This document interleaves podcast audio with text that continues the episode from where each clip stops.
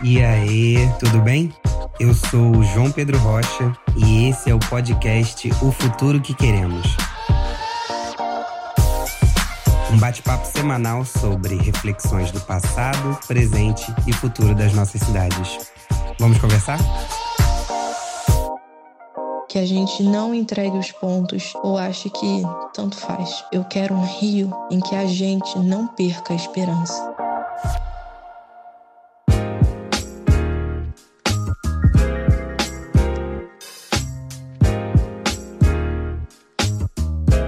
Bem-vindos ao primeiríssimo episódio do podcast O Futuro que Queremos. Hoje vamos conhecer os co-criadores dessa iniciativa e, como pano de fundo, a gente vai compartilhar qual o futuro que a gente deseja para o Rio de Janeiro. Para começar, eu gostaria de compartilhar com vocês a ideia do futuro que queremos. A construção coletiva O Futuro que Queremos visa promover debates e pesquisas acerca de temas relevantes para a cidade e construir uma agenda de propostas, tanto territorializadas quanto setorializadas, para a gente conseguir incidir nas eleições de 2020. Os produtos são resultados de análises sociais, políticas e técnicas, frutos da interação com a sociedade carioca, e os dados e os resultados obtidos a partir dessa interação serão públicos. Você saber mais, segue a gente no Instagram, arroba o futuro que queremos. Para começar o nosso papo hoje, a gente vai começar com a Sara Batista. Ela é especialista em saúde pública, empreendedora e produtora de produtos artesanais e veganos com ingredientes orgânicos, a cor e sabor. Fala, Sara, qual futuro você deseja para o Rio de Janeiro? O futuro que eu quero para o Rio de Janeiro é uma cidade que tenha uma atenção básica que funcione. É, a responsabilidade da prefeitura em relação à saúde pública é a atenção básica, que são os postos de saúde e as clínicas da família. Nós chegamos a ter 70% da cidade coberta por clínicas da família, que são equipes formadas por um médico de família, enfermeiros e agentes comunitários de saúde. Esses agentes, eles Muitas vezes são eles que identificam o começo de pequenas epidemias, problemas de saúde que não chegam à atenção primária e já e quando são identificados pela saúde pública, eles já em fase de internação, o que ocupa leitos públicos com um problema que poderia ter sido sanado lá na atenção básica. A educação em saúde também é responsabilidade da atenção básica. E a gente está vendo aí com essa pandemia que a nossa cidade não, não é educada para ter saúde. Então, assim, isso é muito importante que os projetos de educação em saúde sejam implantados nos bairros, na cidade, que as academias de saúde estejam nas praças, que as pessoas estejam cientes de seus problemas de saúde e tenham acesso a um tratamento de qualidade, não só médico, mas um, um atendimento social também, que acontece dentro da atenção básica. Então, assim, para mim isso é primordial primordial para uma cidade funcionar, melhora a qualidade de vida das pessoas, melhora a qualidade de prestação de serviço dessas pessoas, porque elas vão estar melhor com elas mesmas, mais seguras de si, sem dor, e aí a gente tem uma cidade mais feliz, né? Onde tem saúde, tem felicidade. Então, assim, o futuro que eu quero é uma cidade que tem uma saúde pública, uma atenção básica de qualidade. Valeu, Sara. Muito importante a gente começar a nossa conversa pela perspectiva da saúde, né? Principalmente nesse período de pandemia. E destacando a atenção básica e a importância dela nesse processo de cuidado e de preservação e promoção de uma vida saudável. Bom, seguimos agora com a Fabiana Medeiros. A Fabiana É pedagoga, professora da rede pública de ensino da cidade do Rio de Janeiro, foi coordenadora pedagógica por quatro anos em áreas de maior vulnerabilidade social. Fabi, compartilha com a gente um pouco o futuro que você deseja para a cidade do Rio de Janeiro.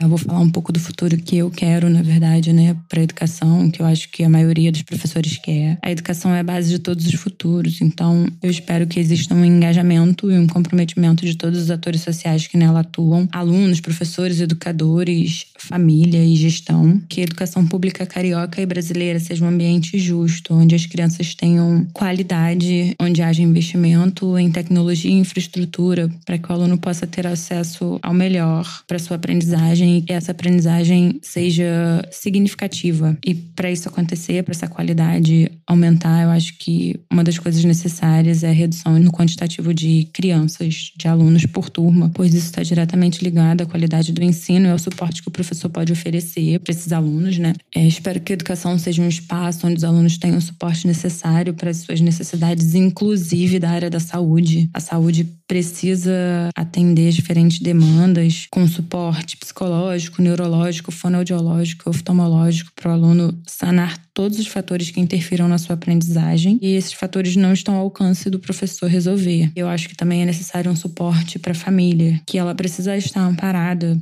pois não adianta a gente querer cuidar do aluno sem dar suporte, sem oferecer cuidados a quem cuida dessa criança e desse aluno e preparar essa família de alguma maneira para exercer seu papel tão importante, né, de modo que traga mais benefício na formação biossocio-psicocultural do aluno. Esse aluno precisa ser protagonista no ensino e o professor, que é o coadjuvante do processo, precisa estar capacitado com a formação adequada e, como consequência disso, ele ser valorizado por permitir dar suporte para que esse aluno brilhe e obtenha muitas conquistas. Para que essas coisas aconteçam, todos esses atores precisam ter vozes, serem ouvidos pela gestão, desde a direção da escola até a esfera municipal, estadual e federal. E essa gestão precisa ser democrática e participativa. E eu, como professora e servidora pública, tenho um papel muito importante, pois eu posso ser a única referência para muitos desses alunos. E eu preciso lembrar disso todos os dias, que eu sou um ator importante nessa trajetória dos alunos e talvez a única referência que eles tenham. Portanto, eu preciso exercer o meu papel com compromisso e dedicação para que eu possa mergulhar e ver essas crianças brilharem. E é isso que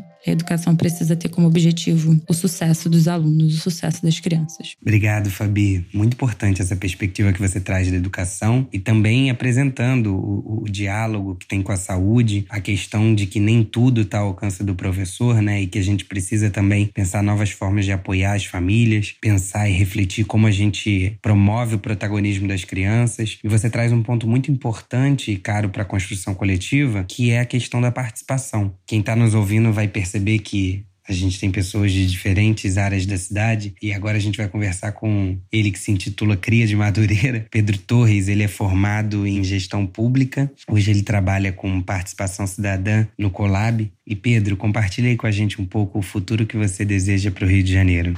O futuro que eu quero para a cidade do Rio de Janeiro é um futuro que tenha participação efetiva das pessoas na construção da cidade. O que significa? Significa que todo mundo tem a oportunidade que eu tive de participar na construção de políticas públicas, de participar da gestão da cidade, não só elegendo os nossos representantes. Eleger, votar é muito importante, sim, mas depois que as pessoas são eleitas, o que, que acontece? A gente esquece do que elas fazem, essas pessoas tomam decisões fechadas em gabinete, sem ouvir de fato a população. Então, o futuro que eu desejo para a cidade do Rio de Janeiro é um futuro que existam espaços estruturados de participação na construção de políticas públicas, que os nossos representantes eleitos ouçam a nossa vontade, a nossa voz e as nossas contribuições, mesmo depois que eles já foram eleitos. Que dentro das secretarias, dentro da construção das políticas públicas, tenham espaços para ouvir nossos anseios, para ouvir nossas realidades, nossas vivências e que toda política pública seja construída com base em evidência. Então, que não sejam políticas públicas tiradas da cabeça do representante eleito ou do secretário indicado politicamente. Que sejam políticas públicas baseadas em evidências, construídas a partir da participação da população, baseadas em dados e que reflitam as nossas vontades, nossos anseios e que melhorem de fato as nossas vidas. Então é isso que eu espero para o futuro da cidade do Rio de Janeiro. É isso, Pedro. Acho que a gente entende o quão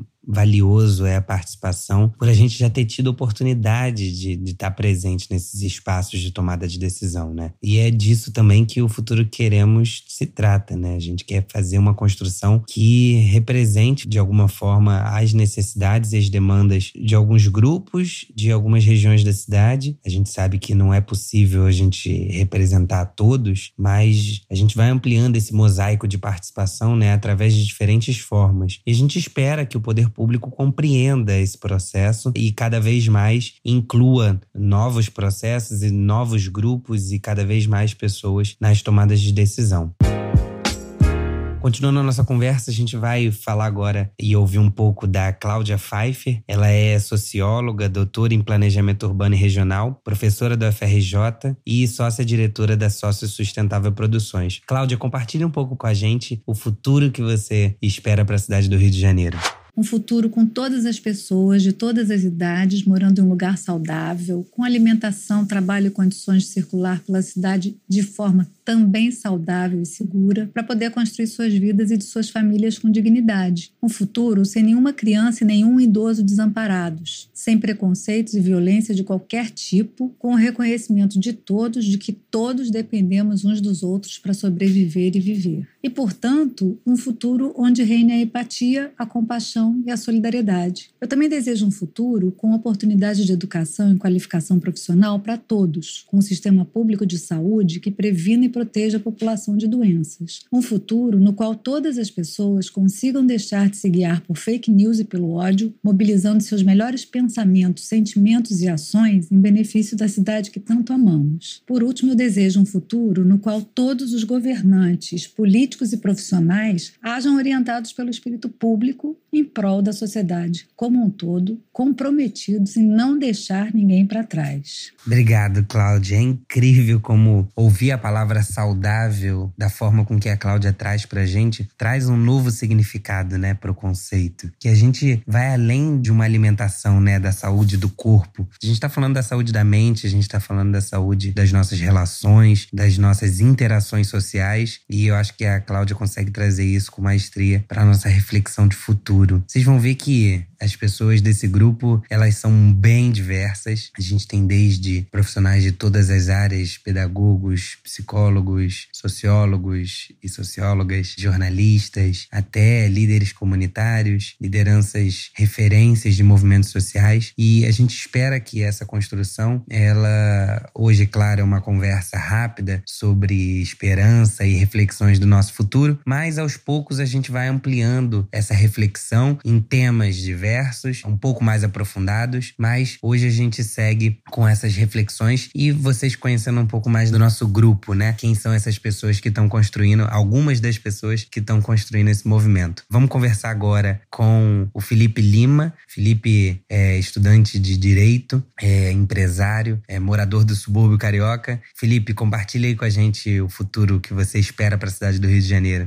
É um futuro em que a cidade esteja mais comprometida com a forma que planeja o ocupe seu território, que isso coadune com a preservação do nosso meio ambiente. Eu quero uma cidade também que consiga conservar o seu espaço público e que cada praça, cada rua, cada jardim traz junto pelo menos um momento da vida de alguém e que preservá-lo é uma forma de manter viva a memória, a identidade de uma vizinhança, de um bairro, da cidade. E vale ressaltar que você valorizar a memória de toda a cidade é uma das melhores formas de você fazer turismo. E isso é explorar o que de mais rico temos, que é a história e a natureza, que muitas vezes se confunde nesse espaço que é tão singular que é a cidade do Rio de Janeiro. Isso é belíssimo. Então, eu acho que o caminho, um dos caminhos para isso tudo é você ouvir a população, dar espaço aos atores que dão vida a essa cidade. Então, acho que nesse futuro eu também espero que a população participe mais, participe mais da criação dos espaços, da ocupação. E eu, como morador do subúrbio carioca, eu acho que temos que olhar com carinho também cada canto do subúrbio, compreender o seu potencial, transformá-lo, dar uma direção e deixar que ele crie asas para poder explorar, seja na arte, no comércio, varejo, na gastronomia, na indústria ou até mesmo na agricultura urbana, seja lá o que for. Mas a gente dá voz a esse espaço, a essas pessoas. Eu acho que é uma das formas mais bonitas de transformar uma cidade. É isso, Lima. Dar voz e espaço, né? Para as pessoas conseguirem construir e colaborar, né? Na construção da cidade que elas querem. A gente já falou de saúde, de educação, planejamento urbano, participação, turismo. Vamos falar agora um pouco de meio ambiente. Nosso grupo conta com vários especialistas e apaixonados pela temática. Vamos começar conversando com André Melo, ele que é cientista ambiental formado pela UF, agora estudante de mestrado de planejamento urbano. André, conta um pouco pra gente o futuro que você deseja para o Rio de Janeiro? O futuro que eu quero para a cidade do Rio de Janeiro, sem sombra de dúvidas, é, sendo mais específico da área do meio ambiente, né? É uma cidade mais fraterna, mais solidária e, sobretudo, menos desigual. A gente não consegue falar de meio ambiente se a gente não trazer à tona as desigualdades de acesso aos recursos naturais, de acesso à infraestrutura. Então, a gente, por exemplo, hoje, atravessando esse momento complicadíssimo né, da Covid-19, muitas pessoas não têm água encanada, água potável, que não chega às suas torneiras. Então, como elas fazem a higiene que é né, a maior defesa que nós temos contra esse vírus, se não tem água em casa? Como é que a gente vai falar de meio ambiente se as pessoas estão passando fome? E a gente vê, se é que a gente pode tratar isso como um lado bom, mas os laços de solidariedade que a sociedade está tentando criar recriar, na verdade, né? Muitas doações, muitas ações.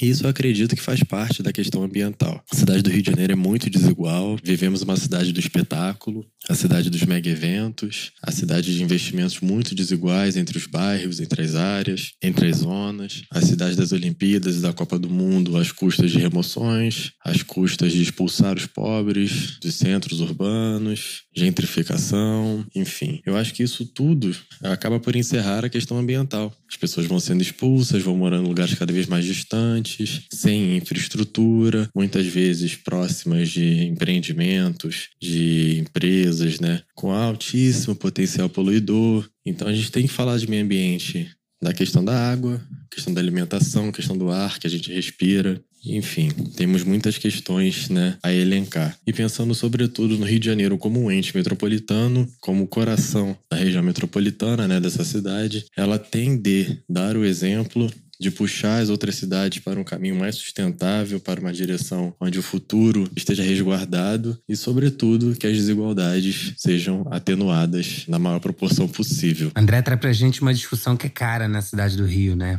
A discussão de remoções, a discussão do custo da realização de grandes eventos. Antes da gente continuar na temática de meio ambiente, que é extremamente relevante, vamos ouvir um pouco a dona Jane, que ela é liderança comunitária, líder do movimento contra a remoção da Vila Autódromo. Dona Jane, compartilhe um pouco com a gente a sua visão de futuro.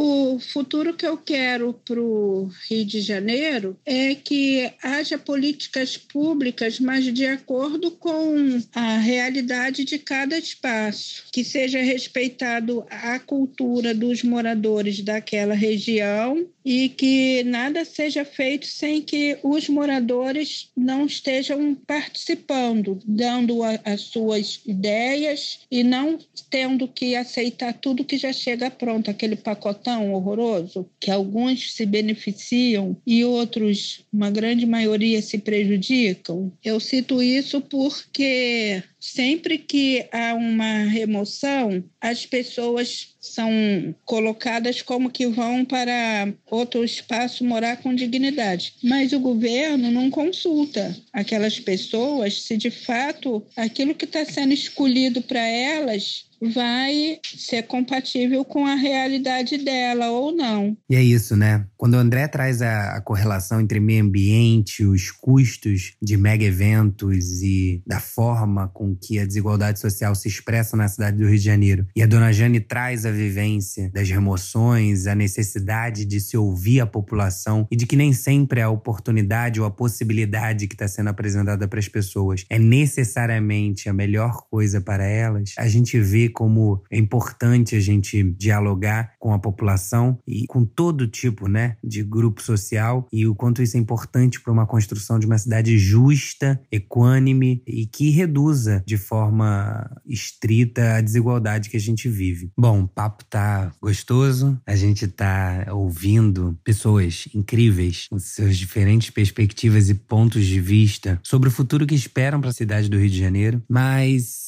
a gente resolveu separar esse episódio em dois. Essa primeira parte a gente vai encerrar com a Tatiane Alencar. Ela é gestora pública, mestre em engenharia ambiental, nascida e criada na zona norte do Rio de Janeiro. Tati, é com você.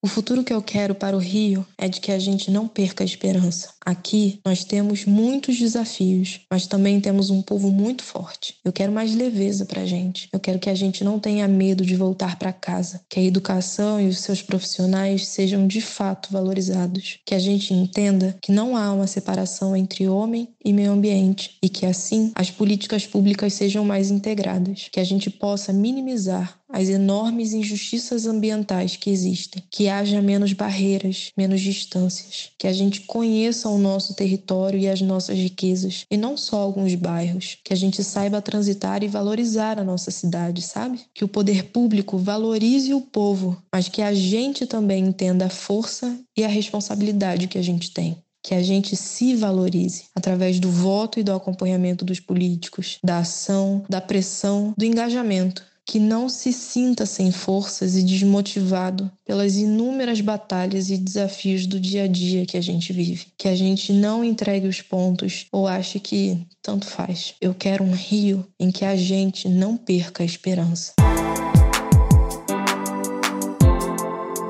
Com essa linda mensagem de esperança que a Tati traz pra gente. Não tem muito mais a falar. Agradeço por você ter ouvido até aqui. Espero você no próximo episódio e segue a gente no Instagram, arroba o futuro que queremos.